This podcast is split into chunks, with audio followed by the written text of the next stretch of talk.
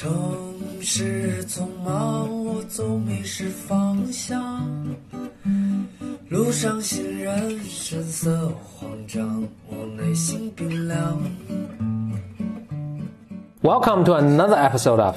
Blow your mind，两个人的公路博客。大家好，我是峰哥。我是简丽丽。你美丽微笑，香香的味道就把我融化掉。我的今天要到峰哥小本本，是是是啊，其实都眼看着节日气氛越来越浓了。你听我们这个节目的时候，可能可能马马上马上过节了啊。但是呢，因为我们这个小本本的内容真的很多，嗯，我怕大家没有机会听到我的这么多奇思妙想。不过想先说一下，我们 BOM 今年就说鼠年吧，鼠年还是会有一些大动作的。我希望大家真的，就我我特别期待，嗯，而这些动作其实我们也在 在微博上也预告了，在开始执行，在微博上也也也有预告，对一一个大家期待啊。现在先不要透露吧，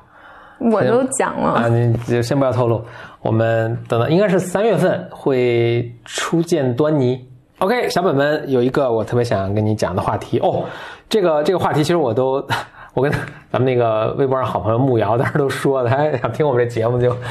到今天我才有机会来讲是个 sad story。sad story。但是我后面我想说，我就我我先把中心思想说一下啊，中心思想就是。随着硅谷，咱们就说近二三十年吧，就硅谷，中国也是啊，然后硅谷特别也也尤其明显，就是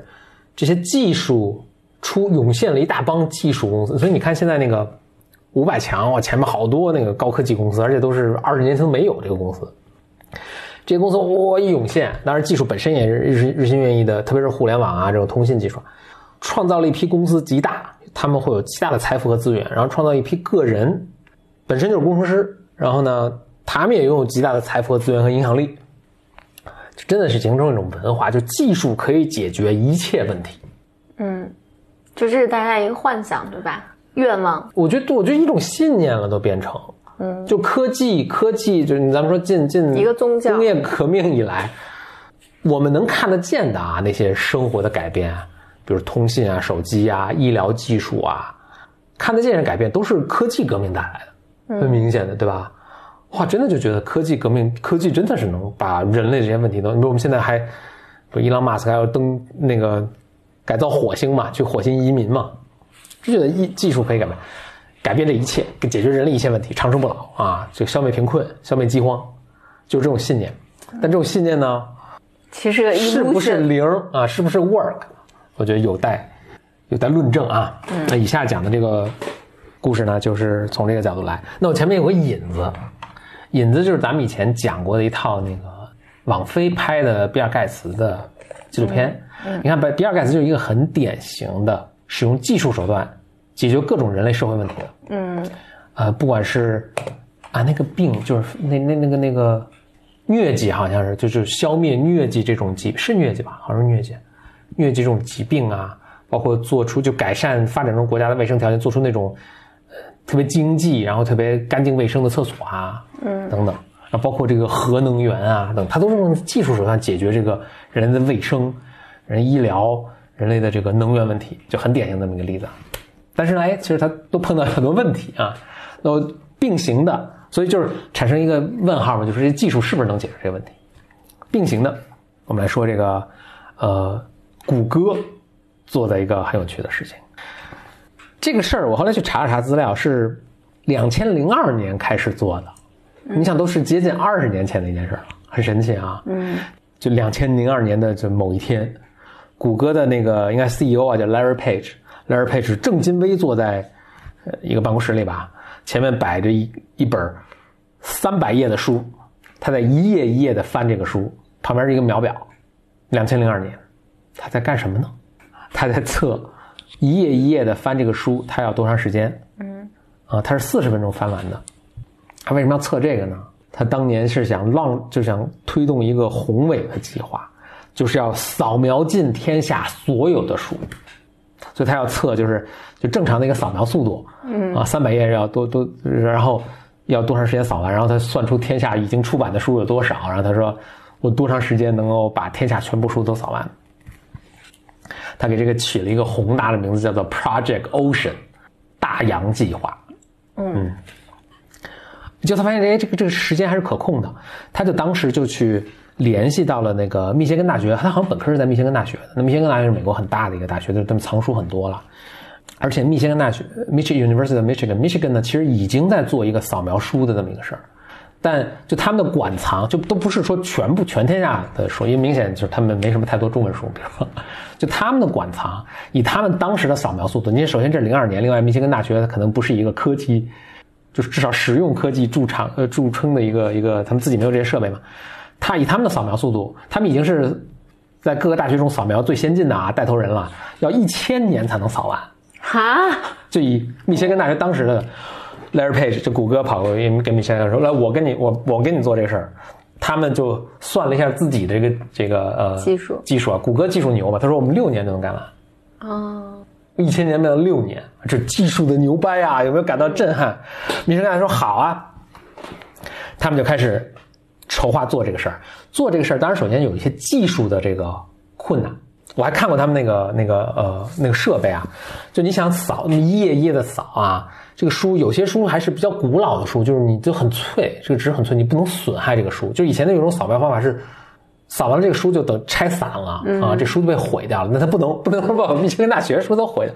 所以还得保护这个书。而且书还有大有小，有厚有薄啊，对，怎么能够什么？另外，它扫描之后还得识别这上的语言，嗯，得把成文字，否则没法搜索，对吧？然后你像书里面还有很多是照片啊，什么图片啊，什么就是图表啊，什么。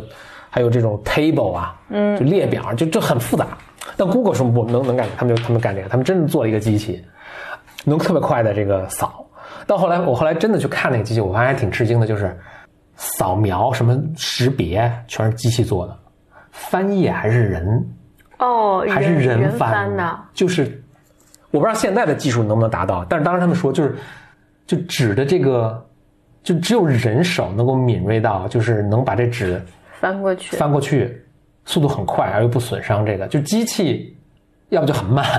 要不就很容易给扯了。嗯啊，很容易。就是以前你看那个人工智能，他们就是人工智能很难的一件事，就是抓起一个鸡蛋。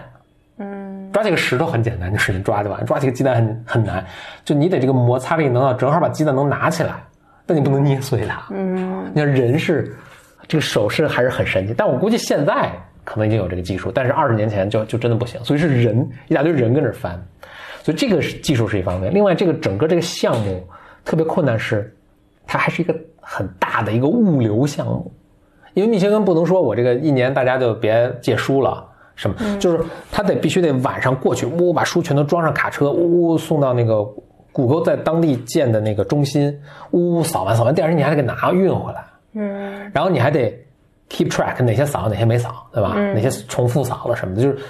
这物流也很困难。但是谷歌说，这我们技术能解决，他们也反正编了程序啊什么的，就开始弄这个。他们从零四年开始大规模做这个事儿，连续做了十年。真的啊？真的做了十年啊？做十年，而且呢，我跟你说数据啊，谷歌投入四亿美金。哇塞！就当时这个事儿，就他们咱们内部讨论。就他们那搞财务的时候，我天，投入这么多钱，这没个响啊！你不为什么要做这个事儿？Larry Page 就是，这还是很有魄力。他说，我就想做这个事儿，也许真的看不着赚钱，但是就是人类宝贵的知识，我们就希望能够什么远在什么地方的人，他一搜都能搜到这些书。嗯嗯，这就是知识共享。嗯，就是就是，我就我就要干这个事儿。他们扫了两千五百万本书。这些书呢，就后来就刚开始是有密歇根大学啊，后来他们就是进入他们这个扫书网络的，有密歇根大学、哈佛大学、斯坦福大学、牛津大学和纽约 New York Public Library，就纽约呃公立图书馆。纽约公立图书馆是很大很大的，就应该是可能美国最大的公立图书馆系统。就这些他们都参与，就是这也得到了很多这个学校、院校甚至体制内的这个支持。就来扫扫了两千五百万本书，然后到那个时候呢，他们也大概统计了，天下出版的书，我估计只是英文啊，只是英文，有一亿两千五百万本，就他扫了五分之一了。嗯，就这事儿真的是可做的。嗯，扫了五分之一了已经，而且就谷歌真是就一个子儿没挣啊，现在就胜利在望。然后这个他呃，先先说一下，他他们为了扫完，其实是为了把这个书就是共享给人类，不是不是啊，呃，因为确实有版权的问题。哎，这是很好的问题，其实也就是我下面下面要讲的。就谷歌刚开始呢，想就他们也在想说这个事儿就往后怎么办啊？就是到底怎么为人所用？他想的为人所用是这样，就是你可以搜索嘛，谷歌干搜索起家的，所以你想搜索一些关键词的时候，就是我能知道，哎，我能知道，哎，比如这二十本书或者这五百本书里面有你要搜的这个关键词，我把这个关键词在书里出现的那个位置的，比如上下文，比如是前五百个字后五百个字，就这一段儿展示给你，它叫 snippet，叫一个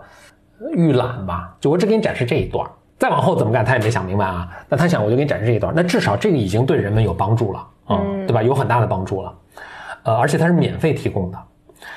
谷歌想的很好，他就说，因为其实书啊，它是有一个，就至少在在呃美国这个系统中，英美这个系统，它有一个就是一本出版物的书，它有个叫 fair use 的一个就是你用百分之多少是对，还是 OK。所以你看，你们教授经常会，比如印这个书的十页给你，反正它不能超过一定比例啊。那这个是你说版权范围内是允许的，所以谷歌就认为呢，它这个是属于这个 fair use 的这个情况的。嗯，以后他可能还有想法，就是你大概可以买这个书啊，或者什么，这这个都还没到那个那地步呢啊。谷歌就说这样，结果这个事儿呢，被这些出版社，就是他干了十年，乔布斯干了十年，被出版社和这个作者知道了，大家一激动，就大家也可能也没想明白这个事儿，一激动，就是谷歌这是盗版我们的书，他就觉得他们觉得这不是 fair use，就起诉了谷歌了，嗯，就起诉我，你不能再干这，赶紧赶紧喊停。大家就双方打官司，打了一阵儿呢，这出版社和书商回过味儿来说，说哎，这可能也不是个坏事儿，对啊，就是帮你做 宣传，就是没想明白这个事儿嘛，就是做宣传，而且呢，就谷歌它这个它这个其实主要受影响的是什么书啊？是那些就已经绝版了和很老，就是已经没版权了或者很老，或者是就因为新出的书本身都有什么电子版什么对吧？就已经可以你在 Kindle 上买什么，就那些很老孤版啊什么，就这种书是受影响的，而且这种书呢根本那以前就永远没有人知道它们的存在了。对你现在把谷歌这个弄上去呢，说不定还能卖，对吧？对，还能卖，而且确确实是帮助到啊人、对人们嘛，而且就是看到了，很多作者其实说实在卖，是他写了一个很很犄角旮旯的书，很生僻的书，他可能真的卖不了多少钱，但是他真的是希望有人能读到的，他说还是希望有人能读这个书，否则这书就永远没有人知道，永远藏在哈佛图书馆的什么地下室第八层的某一个，就根本就不会再有人知道，所以他们有点后悔，说这事怎么弄？但是这官司已经打起来了，就停不下来。一来二去，但是这个，因为他们也后悔，这这就这这个就有这个事情就有达成一个一致的妥协的契机吧，至少，嗯嗯，所以他们一来二去搞了搞了两三年，最后那就是应该是谷歌跟出版社还有几方啊，我看看啊，这故事啊是有点那个什么啊，呃，就是你看这里面有几方啊，有有图书馆，有谷歌，有那个出版社，还有作者。OK，你看这就四五方了啊，那每个人在其中都有利益，就是非常难以权衡，对吧？非常难以权衡。最终，终于大家也是起了回天之力啊，什么，最终达到了一个大家觉得，哎，也许这个事儿可以了了。啊，可以可可以可以同意了。他们搞了什么一个事？搞了这么一个事情，是首先罚款谷歌，谁让你先干了这样？罚款了呢一亿两千五百万美金。天，谷歌说：“OK，我认了，我认了。” 但是呢，在这在这前提之下，呃，这一两千我们是给那些什么作者啊什么的，就是说啊，不好意思，扫描你的书了啊，我赔你点钱啊，或者出版社赔你点钱啊，还所以每人分了点钱，大家知道这个 先满足了。谷歌真是很不容，你觉得有没有感觉它不容易？嗯，然后再往下呢，他们是说 OK，我们继续扫，把这书全扫完。谷歌由谷歌牵头来建造这个系统，这个系统呢也提供给图书馆啊，包括这些呃公共图书馆啊、大学图书馆啊等等，就是我们就大家都可以免费查我。呃不不是我能够呃是免费还是一个比较低的费用？就你能 subscribe，就跟他们现在 subscribe 那些文献、就论文系统一样，就你能 subscribe 这些系统翅膀一样对，所以你们这些用户呢，比如说我在哈佛大学做研究，我能搜天下的书，对吧？嗯嗯。然后然后我能够你只要 subscribe，就你配你你付这个会员费呢，你能看到整本的书啊、啊，对吧？图书馆跟大学呢很开心，这样他们就等于他们馆藏的更更多了啊。我这个我的研究人员他们能够看到全天下的书，他们呃很满意。谷歌呢也满意，就谷歌现在花了很多钱，但是他说，哎，你们以后付费使用这个呢，我可能还有机会把这个钱赚回来啊。作者也很满意，就是他谷歌赚收的这个钱，他也会分一部分给这些作者啊，而且作者呢，就是我以前写的一些生僻的书，可能终于有机会能有人读到，我，大家都同意，OK，、大家都同意。这个事情主要正往前推动呢，应该是美国的这个政府介入了。政府不爽，首先也是很多其他，就是这这事情就往前推啊，然后就出现了一些，就就本来以为都搞定了，但是还是出现了反对的声音啊，有几个反对的声音了。一个是其他大科技公司不干了，他说：“哎，谷歌搞这个，那他以后会不会就他成 monopoly，就是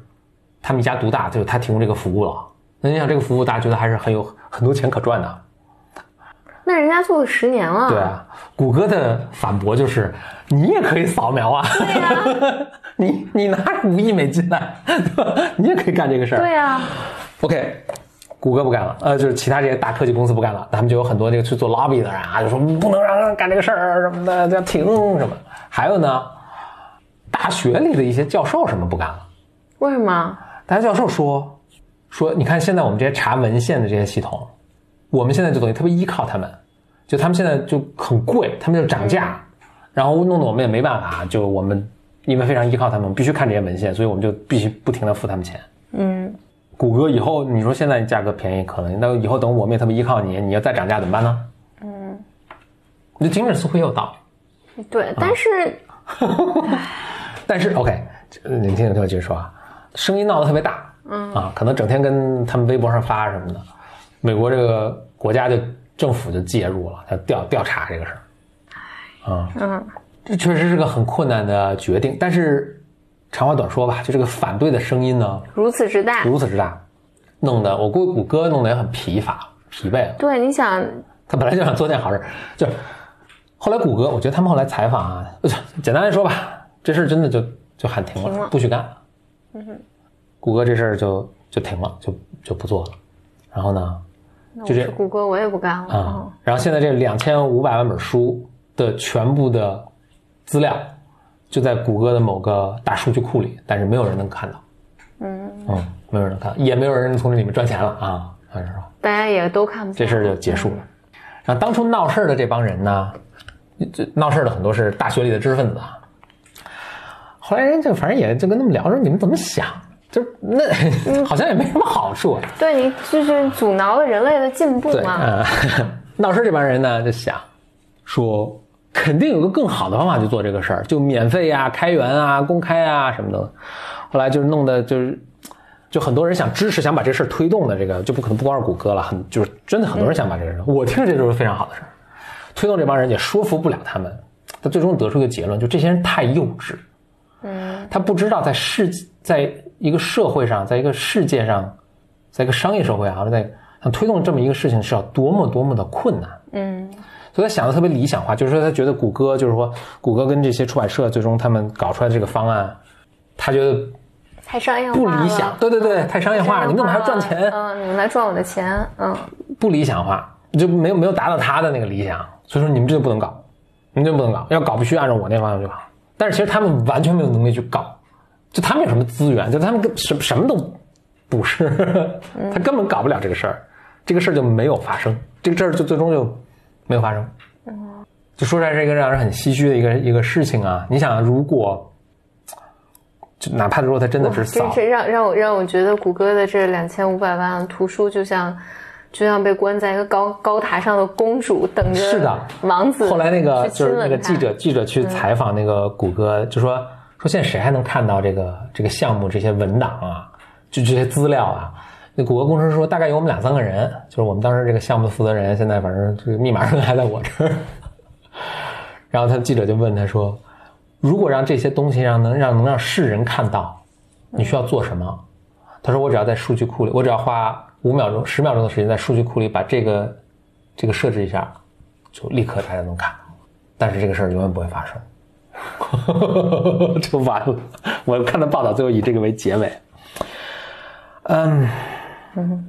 哦对，最后是美国那个叫 Department of Justice，就是他们的司法部，嗯，把这个喊停了。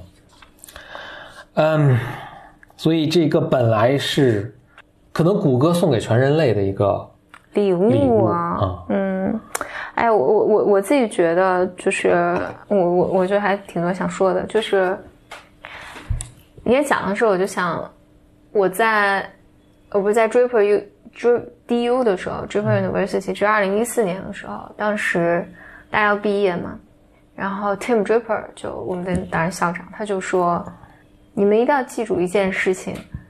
就是你们都是要去做出改变的嘛，就是你们要创业都是要做出改变的人。他说你们会遇到巨大的阻力，就是他说因为人们是就是不喜欢变化 Yeah 任何变化都会都会遇到，不管是好的变化、坏的变化，尤其是好的变好的变化。他当时给我们看了一个纪录片，就是就 Tim Draper 建立这个 Draper University，当时在这个小镇上买了他最高的那个楼，然后带来新的科技公司，带来新的呃就是项目啊什么的。他当时就看说，他要审批说把这个楼变成一个学校的时候，就变成这个东西的时候，他们经历了经历的一切，我们全录下来了。就就这个过程就是市民反对啊，反对的都是什么老太太，嗯，都走不动路的老太太，也不知道为什么反对，反正我就是 against，嗯呃呃，市政厅就说，那你那你们帮我解决我们城市的 parking lot 问题，就等等等等等等。我我后来就我觉得当时听的时候我没有太多的感受。你看那个纪录片的，我就觉得啊，Tim Draper 实在太不容易了。人们为什么要做这么愚蠢的事情嘛？但我觉得我开始创业之后，我觉得深刻的意识到，嗯，我觉得这个事儿是教科书上还有你小长大的过程中没有人告诉你的，因为你听的都是童话故事，嗯，觉得只要有好的变化，你所以可以来听我们播客你就知道这个多残酷。对你带来好的东西，大家就是回来支持你。嗯，不是的，支持你的王永远是小的声音，反对你的是各个方面的声音。然后还还一个那个，就你刚才说的，就是比如这些教授啊什么，大家去反对反对他们。我有一个非常理想化的东西，我就说你谷歌商业化，我说你这个，我说你那个，你你就你刚才总结说，或者是记者的总结吧，就说嗯，记者总结。就你就发现这些人就是幼稚，你发现绝大多数人就是这样，就是他用非其实没有什么太多社会经验。他用非常非常简单的黑白来看待你，就是他人们不不太能接受，就是一件事情是不完美的，然后它是有好有坏的，它必然就因为你你你只要做出改变，任何好的方案都有它的代价。我觉得大家是大大家就揪着你的那个代价使劲的打，但大家好像看不到，就是就就是在在在那那那那个视角里面，我看不到，就这可本来可以带来多大的贡献。嗯，OK，故事讲完了。那整个这个故事呢，当然，Google 是一个，谷歌是这么一个忍辱负重的一个，想做出创新，想给给予人类这么一个了不起的一个礼物的这么一个一个角色。啊。哎，但是我要话锋一转了，你想说就他这个事儿没做成啊，你想说工程师思维要不得，哎，这可能不是这么犀利了，哎，但是但是这个意思，就他这个事儿没做成，他他如果不是按照这个路径去做，是不是这事儿可能做成？就说这个人类没有收到这个礼物，你 Google 还是有责任的，对吧？你你就啊，对，他他你永远永远是了。哎，对，他就你看他，就因为确实不是所有公司都能，或者任个人，甚至是任何一个机构能有这个资源、有这个魄力、有就这些钱、有这个技术，说能把这个事情做出，就这是一个很难、真很难得的机会，那是要好好把握。那我觉得这不是太过分吧？你说 Google 确实没有把握好但是那对但但我觉得 Larry Page 那时候很年轻嘛，啊，是是是，二十多岁，所以我不是任何说 criticize，真的是这个事儿完全没有任何需要 criticize。我们只我只是说我们反就是 Larry 反 Page 思和谷歌做的非常了不起，呃虽败犹荣，对对，复盘一下就是。如果 Larry Page 哪天又想再重做这个事儿，我们是不是有别的方法走？或者换一个人想重做这个事儿，是不是有别的方法？就但是只有比尔盖茨能做。就他后面，你想他整天做，就不是我先做，我先扫了，扫了之后我再输入都扫描完了，我再跟你们商量。对吧？这后面也是有一种高傲在里面。我我觉得这个就是年轻幼稚，就是我我刚才说的那种二十多岁或三十多岁，就是你很年轻的时候，你认为我这件事情是正确的，它是好的，然后我技术能解决，这就这个事情就是应该就人类社会就应该往这个方向发展，但它不是的，对，嗯你看我前面说，他说哎做这事儿很难，他说有这个扫描这个书特别难，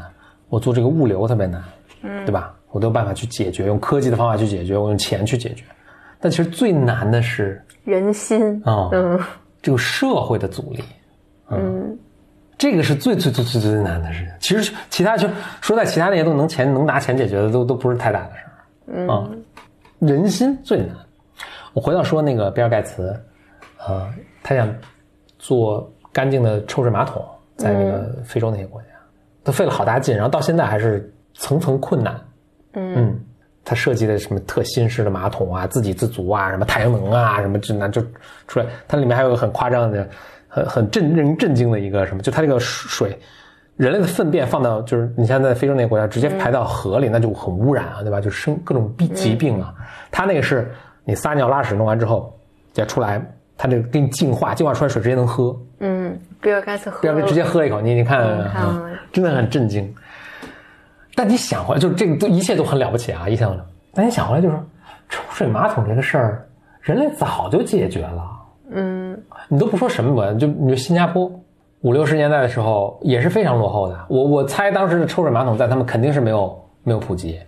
嗯新加坡用了十年二十年时间普及了，不仅普及了，你看人家现在过的什么样的生活？嗯就是举这个例子，就是这个明显不是个技术问题，嗯，不是说你这个马桶我比现在做的便宜对，不价格是一半儿。嗯，不是技术，不是经济，哦，嗯。人的问题，嗯。啊，那那个这个这个什么这个这个黄热病啊，还是这个疟疾，那更是了，那这都是在世界绝大部分范围内都早都灭绝的疾病了，嗯，这疫苗啊什么我们早都有了，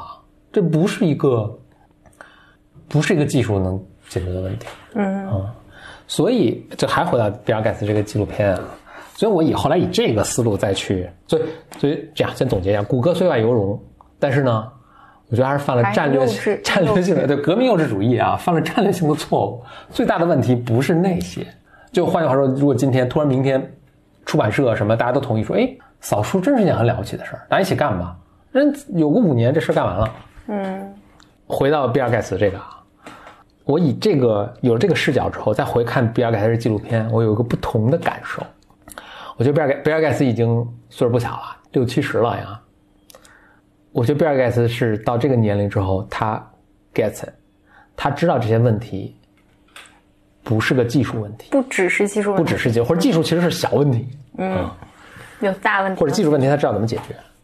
其实，就看这个纪录片的时候，我觉得比尔盖茨是一个很大的一盘棋。他他这个纪录片分三集啊，头两集一个是干净厕所，一个是这个消除疟疾疾病，第三个是讲核能源。他在投资做一种新型的核电站，这个是特别清洁、绝对安全。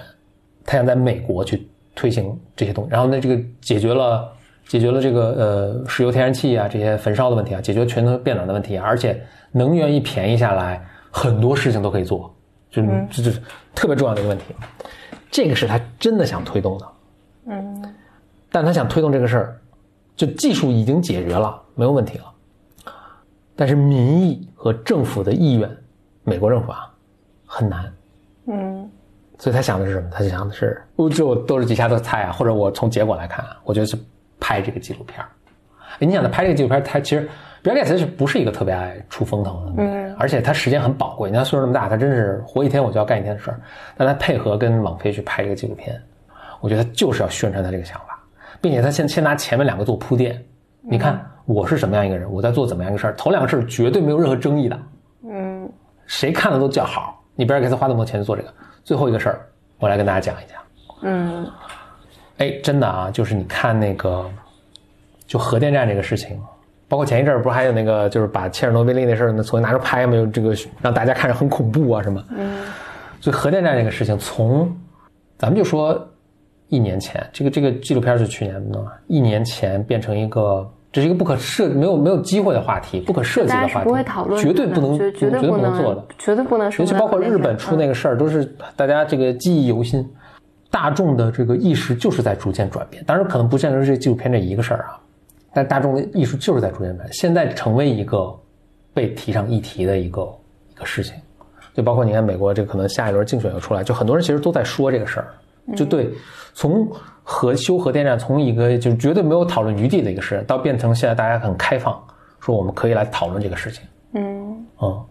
那我觉得，就我觉得比尔盖茨 gets it，他是在下很大一局棋，他要用这些拍纪录片艺术啊，艺术的手段，文学艺术的这个方法，去最终改变大家的认识、看法、偏见、移风易俗啊等等。嗯，所以就最终啊，我觉得是然后他才来推，所以可能真的只只有你年纪大了一定程度，哦，对对，你得六十岁以后才能 get，真的有足够多的智慧，嗯，然后你有有资源，有有能力，所以，因为因为这个波峰之前就跟我讲过嘛，因为比尔盖茨那个纪录片，我其实就看了前两集，还没看第三集。最最最关键一集你没看，对，然后，然后我我觉得这个好像就 make sense，就是你当你这么说，因为我我觉得好像好好像比尔盖茨确实不是个出风头的人，也不是一个要去，比如说我年纪大了，我会好老人了，然后我要那个什么拍拍一个纪录片来歌颂我，就显然他不是这么个人，然后。他就是要把这个事儿做成。对，所以，所以我你你这么说完，我觉得这是说得通的。就是第一个讲的是呃厕所，第二个是、呃那个灭绝疾病啊灭灭，绝疾病，就是我我觉得他都让你觉得你你非常认同这个人，认同他的所有想法。然后他第三个讲一个非常有争议的东西，啊，然后但这个时候你已经进入到他的，你真的是接受这个人了啊你真的 inside 他的 brain 了啊、你你你已经你已经进到他的脑袋里了，你跟着他去。对对，王王菲这个纪录片博得很多好感，然后同时在你不经意之间，你接受了这个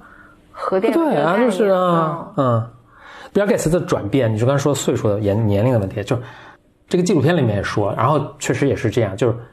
微软当时也是被也是被那个 Department of Justice，就是那个呃美国的司法部调查，因为它也是 monopoly 嘛，它也是一个垄断型的一个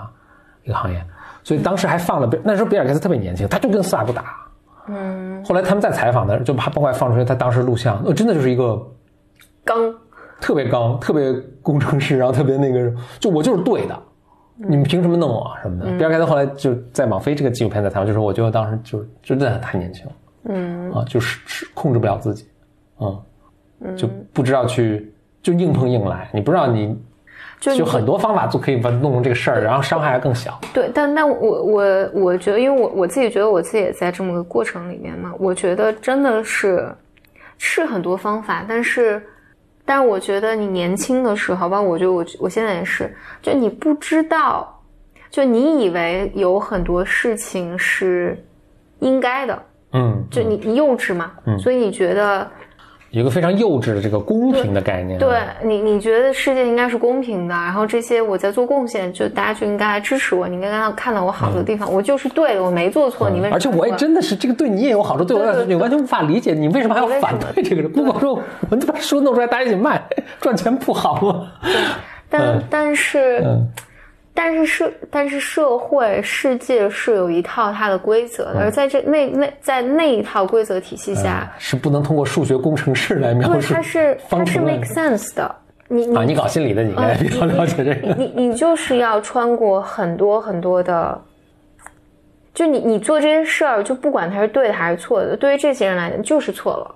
嗯，就不管是什么人就是错了，就是这怎么讲？就是像你去西天取经，然后其实你取经之前，如来佛祖就告诉你说你要经历九九八十一难，你也不要问为什么，就是要有八十一难。就是我觉得人人在年轻人在上路的时候，是没有人告诉你这个的啊、你知道你要摔坑，但你没想到是这个八十一难，就是你没想到是比如说什么哪个菩萨身边那个小鬼下来来那个讹你，嗯，哪个什么什么，就你你你认为这个。你认为你去取经路上应该是迷路了，或者摔个摔个跤什么的，什么饿了什么的，不是的，是就是上面有八十一难，然后这八十一难你必须走。我觉得是年轻人特别幼稚的时候不知道这些，所以你你就觉得你就硬刚，你说哎我就是对的，嗯是对的，为什么不行？对你好，对我好，你所以年轻人要端正态度，然后我还在我还在端正这个态度，嗯。OK，所以今天说这么几点，一是，而硅谷有这么一种，我觉得这这这真正你说这个，我觉得真的不是硅谷，我觉得这是年轻人 OK，不谙世事。嗯，反正就是，反正技术能解决很多问题啊。对他们说就，就技术能解决天下一切问题，但是呢，呃，真正的问题你看看 Google 不是技术这个 对 Google 的这个这个壮举啊，虽然这个最终最终失败，就可能技术不是不是真的不是拦路虎，不是最终影响你失败呃导致你失败的这个原因、啊，而且你没料到，那他会你说没有都没想到这个点的时候，他会以一个非常让你没意没没没注意的时候，一一个抱拳出来把你打倒。嗯，呃，但是就是说，比尔盖茨了不起，真是也岁数大了，最终最终 get it 对啊，加油！他给人类能他做这些想法一个个实现的，真的是解决能源问题，解决很多，呃就是非常了不起，加油！嗯，就他也对对对，他也到了这个年龄，然后他有这个财富，有这个资源，有这个就可贵有这个视野啊，对他有这个视野，他还有这个愿望，啊然后有这个动力啊，对他还有这个智慧，我的啊妈呀，就是真的希望他长寿。长寿，对他最终就是他现在终于六十了，也具备这个智慧了，对吧？咱们中国什么七五十不惑，什么七十知天命什么这，就他也到了这个知天命，甚至过了知天命的年龄了，最终真的长寿，再活五十年，对他现在多少？六十多岁了。六十多啊，奔七这样，就能做成很多的事情，加油！行，那今天就讲这么一个事儿吧。行，最后跟 咱们小本本内容消耗的很慢啊。对，最最后这这集我要跟慕瑶 say hi。哦，对，哎，牧瑶那个就是这个事儿，我终于讲了啊，呃，找时间咱们俩一起来来录一期。好，那谢谢收听本期的 B Y M，Blur Your Mind。对我们节目感兴趣呢，呃，首先可以在微博上关注我和简历里啊，简历就是简历里，我是 B Y M Bro 风。另外，欢迎给我们来信，我们的邮箱，咱们这个节目的邮箱是 B Y M Club at outlook 点 com。祝大家春节快乐，鼠年快乐。嗯，鼠年快乐，咱们下次节目再见，拜。拜拜。我的骄傲已不再重要，说一声你好紧张不得了。你的脸上写满了